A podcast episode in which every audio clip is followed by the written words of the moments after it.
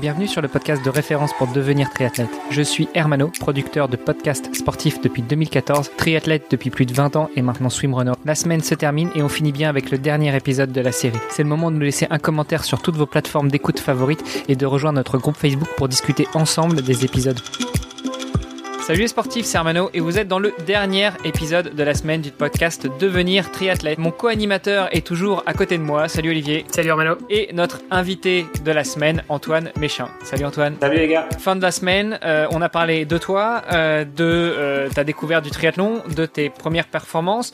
Tu nous as dit hier que euh, passé un certain temps, tu te posais la question de devenir pro, mais t'as quand même toujours pas répondu à la question qu'est-ce qui a fait que tu as décidé de devenir pro? Donc euh, j'aimerais bien qu'on l'aborde aujourd'hui et puis après qu'on on tourne justement un petit peu autour de ça. Euh, comment on devient pro? Euh, Est-ce que c'est une question de reconnaissance par ses pairs? Est-ce que c'est un choix de ta part? Est-ce que c'est ton club? Est-ce que c'est ta ligue? Est-ce que c'est ton pays? Voilà. Euh, abordons tous ces sujets-là, s'il te plaît. Ouais, avec plaisir. Le statut pro, en tout cas en France, il est particulier. Hein, dans un sport comme le triathlon longue distance, c'est pas facile. Honnêtement, c'est une, une décision, euh, moi que j'ai pris suite à mes résultats en groupe d'âge. J'aurais jamais euh, pu passer sur circuit pro, euh, enfin si je n'avais pas performé en groupe d'âge.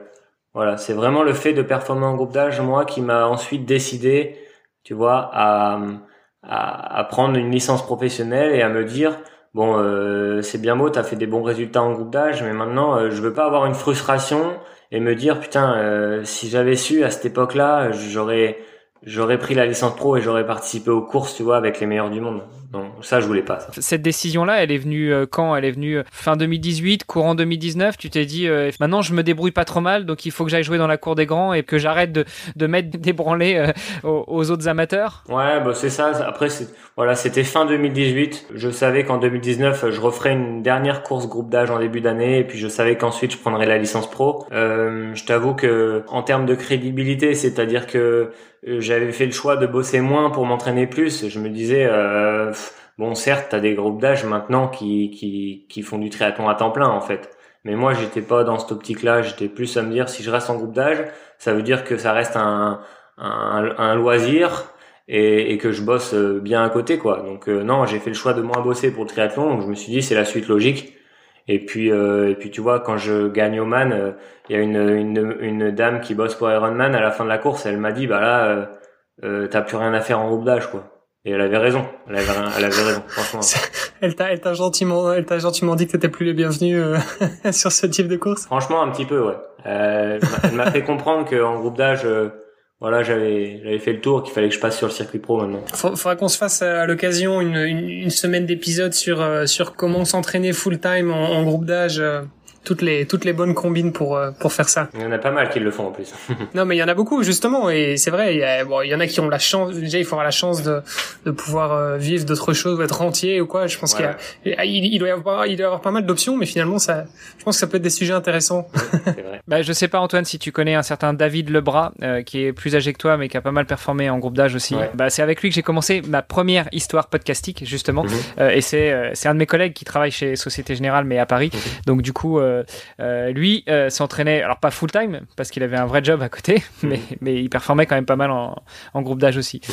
Donc là, tu, tu, tu, nous as quand même souvent dit euh, que 2019, tu décides à prendre une licence pro. Mmh. Du coup, la question, elle est, elle est toute simple, c'est qu'est-ce que ça change d'être pro versus groupe d'âge et comment on devient pro. C'est juste euh, demander à sa fédération d'avoir une licence euh, dite professionnelle? Euh, Ouais, en fait, à partir du moment où tu as les résultats, euh, je connais pas les critères exacts, mais en tout cas, il y a des critères euh, pour euh, valider la, une licence professionnelle. Donc, à partir du moment où tu as ces critères-là, où tu rentres dans ces critères-là, en fonction de, des résultats que tu as pu avoir, tu peux demander une licence pro à la fédération, enfin une attestation de, de licence professionnelle pour le longue distance et ensuite, si tu veux, tu prends euh, ta licence pro euh, chez Ironman. Donc voilà, ça, se fait comme ça. Parce que là, on parle bien de la licence pro dans le circuit Ironman. Ouais, ouais, mais c'est la même chose pour les autres euh, labels en fait, hein, pour Challenge ou quoi. Mais là, on parle de longue distance parce que c'est encore différent si t'es euh, si t'es pro sur euh, courte distance euh, ou moyenne distance. Ouais, en, en gros, de toute façon, si t'es pro sur courte distance, t'as pas d'attestation ou quoi. Souvent, t'es sur liste de haut niveau, comme on disait, tu vois, t'es sur liste ministérielle et là, t'es suivi par la Fédé à fond. Donc en fait, t'as pas ces démarches-là à faire. C'est vraiment deux choses différentes. Qu'est-ce que ça change justement quand tu prends une licence pro, quand t'es quand tu cours en tant que professionnel sur le circuit Ironman Est-ce que tu es soutenu par la Fédé? Est-ce que tu es soutenu par les différentes ligues? Est-ce que tu es soutenu par ton pays, en l'occurrence la France? Le label Ironman euh, te demande des choses ou te permet d'avoir des choses. Et puis euh, la question qui tue, combien elle coûte une licence pro sur le circuit Ironman? Ouais, ouais. Alors nous, en France, on n'est pas du tout aidé sur le longue distance. On se débrouille seul. Il n'y a pas d'enveloppe euh, financière ou même il n'y a pas d'aide au niveau matériel. On se débrouille. Je sais qu'il y a d'autres pays, notamment les, les Scandinaves, qui ont une autre politique sur ça. Et les gars, ils sont pas mal accompagnés. notamment, tu vois, je connais un gars qui a gagné Hawaii en groupe d'âge. Lui, il a été direct euh, aidé par plusieurs sponsors et, euh, accompagné euh, sur plusieurs années pour voir comment il peut performer sur le circuit professionnel. Nous en France, c'est un peu, on est un peu quand même esselé, ça c'est clair, faut le dire. Ce qui peut, ce qui peut expliquer aussi parfois qu'il n'y ait pas plus de pros que ça euh, au niveau français. Quand tu regardes, euh, bah, tu l'as dit, les Scandinaves, euh, peut-être les Allemands, les Américains, euh, c'est c'est culturel en fait chez eux, mais chez nous ça l'est pas. Non, voilà, c'est exactement ça. Après, tu comprends mieux en fait au fur et à mesure, tu comprends peut-être mieux pourquoi il n'y a pas de Français qui gagnent à Hawaii aussi, tu vois. C'est voilà, tu, moi j'aurais, moi j'aurais aimé, tu vois, par exemple quand j'ai gagné à Hawaii en groupe d'âge, c'était mon deuxième Ironman, j'aurais aimé avoir un petit SMS ou un petit mail, tu vois, d'un mec de la Fédé, même euh, pourtant j'en connaissais. Hein. Mais non, c'est pas pas dans la voilà, eux ils, sur le long, on n'est pas on est on est un peu esselé. Donc euh, bon, heureusement heureusement qu'en France, on a la chance d'avoir des clubs euh, moi comme les Sables Vendée Triathlon qui qui aident les, les triathlètes longue distance euh, les triathlètes pro longue distance, tu vois, il y a, y a, des clubs comme ça. Il y a, y a, Nice, il y a Monaco, il y a, y a plusieurs clubs. Euh, il y a Protein Sport dans le sud, euh, tu vois. Donc euh, c'est vraiment, moi heureusement que j'ai eu les sables qui m'ont bien aidé. Puis mes partenaires que j'ai réussi à avoir quand j'ai gagné Hawaï en groupe d'âge, j'en ai gardé aussi quelques uns qui m'ont, qui continuent à me suivre. Euh, et à m'aider euh, sur les déplacements notamment tu vois. Et alors du coup euh, pour continuer sur la question de tout à l'heure c'est qu'est-ce que ça change d'être pro que ce soit dans le dans le circuit au quotidien enfin au quotidien lors des compétitions ou même dans la relation vis-à-vis de Ironman ou des autres labels? Alors ouais bon déjà pour répondre à ta question de tout à l'heure j'ai pas répondu mais la licence pro Ironman c'est 900 900 dollars à l'année okay. et après en fait tu quand t'es sur le circuit pro tu ne payes plus tes courses tu t'inscris à toutes les courses que tu veux. Ah mais donc ce qui veut dire qu'en fait c'est nous qui payons payons pour vous, bande de salopios. ouais, oui, c'est un peu ça. Hein. Moi, c'est. Ah, j'exagère. Non, non, mais oui, oui, c'est un peu ça. Après, euh, les pros ramènent les médias aussi, donc. Ouais, chose importante aussi, c'est que quand t'es en, en pro, t'as accès euh, au prize money, tu vois. Euh, quand tu es en groupe d'âge, tu n'y as pas accès même si tu bats les pros. Ah oui. Ça aussi, tu vois, c'est c'est aussi euh, c'est aussi intéressant et c'est aussi euh, euh, bah pour un pro c'est important le prize money. Donc au final les 900 euros c'est pas grand chose. Ah dollars c'est pas grand chose. Non non non non bah souvent c'est c'est ton c'est c'est ton sponsor principal qui qui te le paye. Hein, pour la plupart des pros, c'est comme ça que ça se passe. Et après, ce qui change, donc je j'ai pas répondu à ça, mais ce qui change bah, en pro, déjà c'est le niveau le niveau qui est bien plus élevé qu'en groupe d'âge. Euh, c'est l'investissement que tu mets tous les jours. Ouais, j'allais dire le, le stress qui est différent. C'est, c'est vrai que c'est, ouais, tu, les, les, les sponsors n'ont pas la même attente, si tu veux, quand tu es professionnel ou quand tu es groupe d'âge. Euh, voilà, c'est, c'est, c'est, plein de choses qui diffèrent du groupe d'âge. Euh, ce qui change concrètement, ouais, c'est, c'est ça, hein, c'est le niveau, l'investissement au quotidien quoi. Ouais, comme, comme tu l'as dit, euh, ce qui change c'est que bah, quand t'es groupe d'âge, t'es amateur, quand t'es pro, euh, c'est ton métier en fait. Voilà, exactement. Donc c'est, ça fait un peu du sens que tu aies accès au price money, euh, ça fait un peu du sens que bah, que tu puisses y consacrer plus de temps dans, dans ta journée, dans ta semaine, mais mais aussi que le niveau soit plus élevé parce que bah tu, tu concours contre des mecs qui s'entraînent 40 heures par semaine. Ouais ouais. Bah surtout, je sais pas si vous avez remarqué, mais le niveau qu'il y a depuis deux ans, il est il est juste incroyable, tu vois. J'aurais aimé euh, passer pro euh, il y a 5-6 ans. Un peu plus tôt. Ouais, ouais, parce que là, euh, ça, aurait, ça aurait probablement changé la donne, ouais. Ouais, ouais. Puis euh, le, le, truc, c'est que les prize money, souvent, euh, c'est rare que ça aille jusqu'au dixième, par exemple. Donc maintenant, à l'heure, à l'heure actuelle, quand tu fais, il y a des courses, tu finis dixième, c'est, c'est, c'est énorme déjà la perf que tu fais. Avant, c'était moins le cas. Il y avait moins de densité, quoi. Mm vrai. Tout ceci nous amène vers la question de la fin pour l'épisode. quels sont tes objectifs pour les mois, les semaines, les années à venir? Eh ben, je vais enfin euh, pouvoir reprendre la distance Ironman. Ça fait un petit moment que j'en ai pas fait et euh, j'ai hâte d'en refaire. Donc euh, moi, mon objectif sportif, disons majeur, ça reste de retourner à Hawaï. On verra. Avec le niveau actuel, je t'avoue que je doute parfois des capacités que je peux avoir pour y retourner en pro.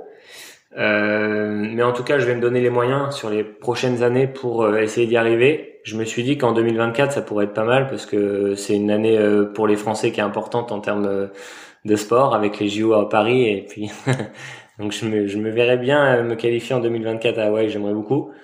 En tout cas, je vais tout faire pour et puis et puis d'ici là, voilà, j'ai des courses de programmer à la fois sur 70.3 et puis sur distance Ironman. Euh, où je vais essayer euh, à chaque fois de, ben, de, de, faire le mieux possible et en tout cas de, de progresser de façon linéaire comme j'ai pu le faire jusqu'à maintenant. Et puis si je continue de progresser euh, et, et, et, et, que j'ai toujours la volonté en tout cas et l'envie tous les jours, je sais que ça peut peut-être ça peut peut-être le faire pour retourner à Hawaii en pro. En tout cas j'aimerais beaucoup. Et puis au pire, euh, si j'y vais pas en pro, bah, j'y retourne en groupe d'âge, euh, tu vois, à 50 piges ou un truc comme ça. Mais non, le but c'est vraiment d'y retourner en pro euh, parce que là-bas c'est quand même quelque chose de, de, de particulier. J'aimerais beaucoup vivre ça en tant que professionnel. À quel moment on est poussé à la sortie de la catégorie pro? Est-ce que euh, c'est toi qui dis euh, maintenant je suis trop vieux, j'arrête? Ou est-ce que euh, de la même manière que quelqu'un t'a dit là c'est bon, t'as plus rien à faire en groupe d'âge, il faut que tu passes pro? Est-ce que quelqu'un vient te dire, te mettre une petite tape dans le dos et bon allez, c'est bon, là tu, tu peux y aller? Et puis on connaît tous très bien, je pense, en tout cas dans les auditrices et les auditeurs du podcast, euh, les règles de qualification pour Hawaï en amateur, donc en groupe d'âge. Euh, qu'en est-il des pros? Parce qu'il me semble que ça a changé il y a quelques années. Est-ce que tu peux nous clarifier tout ça? Ouais, bon, les règles de qualif en pro, c'est vraiment, euh, c'est en ce moment en tout cas, c'est super strict quoi. Il y a, en gros, il, il, y a, il faut gagner un Ironman. Euh, pour se qualifier ou alors euh, il faut, faut faire deuxième ou troisième euh, et puis en espérant que le gars qui gagne il a déjà son slot. Voilà généralement il y a un slot ou deux par course. Quand tu dis faut gagner un Ironman faut gagner un, un Ironman au milieu des pros ou faut gagner un Ironman toute catégorie confondue un Ironman en pro ouais. Après tu vois tu as des possibilités hein. si par exemple tu fais 4 qui a deux slots en pro que les deux premiers sont déjà qualifiés voilà ça peut le faire quoi mais disons que les critères sont aussi, en, plus du niveau qui est beaucoup plus important qu'avant, les critères sont, sont, sont aussi euh, plus durs qu'avant. Euh, Rappelle-moi vite fait la première question. Sur, sur la sortie ou sur la retraite bah, euh, de, ta catégorie de pro? Honnêtement, euh, tu le comprends, hein, ça. je pense que quand t'es plus, on n'a pas besoin de te le dire, hein, quand t'es plus dans le dans la dynamique. Euh... Quand t'es plus dans le game, t'es game over. Et eh bah voilà, c'est exactement ça, c'est bien dit. euh, après, euh, tu vois, euh, moi personnellement, euh, ce qui pourrait me, me faire changer, c'est ouais un choix de ma part dans le sens où je sens que je je peux plus progresser, que je n'ai plus envie d'en faire encore plus qu'avant. Euh, parce que tu vois, t'en fais déjà beaucoup. S'il faut que t'en fasses encore plus, il faut quand même avoir beaucoup de volonté et beaucoup d'envie avec la vie de famille ou quoi, ça peut être aussi compliqué. Tu vois, il y a tous, tous ces facteurs-là qui peuvent te dire, bon, écoute, en pro, euh, finalement, euh, j'ai fait des belles années, voilà, c'est bon, quoi. Euh, je pense c'est plus ça, voilà, c'est...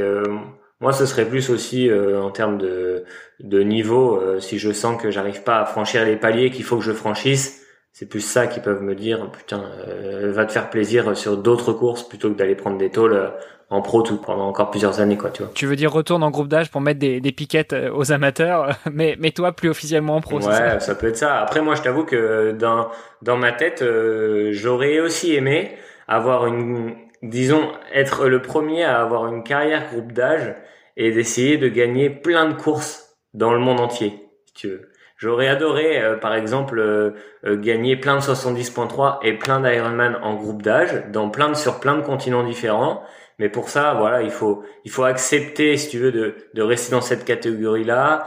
Euh, et puis et puis il faut surtout être euh, avoir des sponsors solides derrière qui te Ouais. Mais c'est un choix que j'aurais pu faire aussi, hein, parce que. Et puis il faut il faut pas qu'il y ait la nana qui vienne te voir à la fin à la fin de la course en te disant que c'est bien gentil mais il faut passer pro. Bah ouais.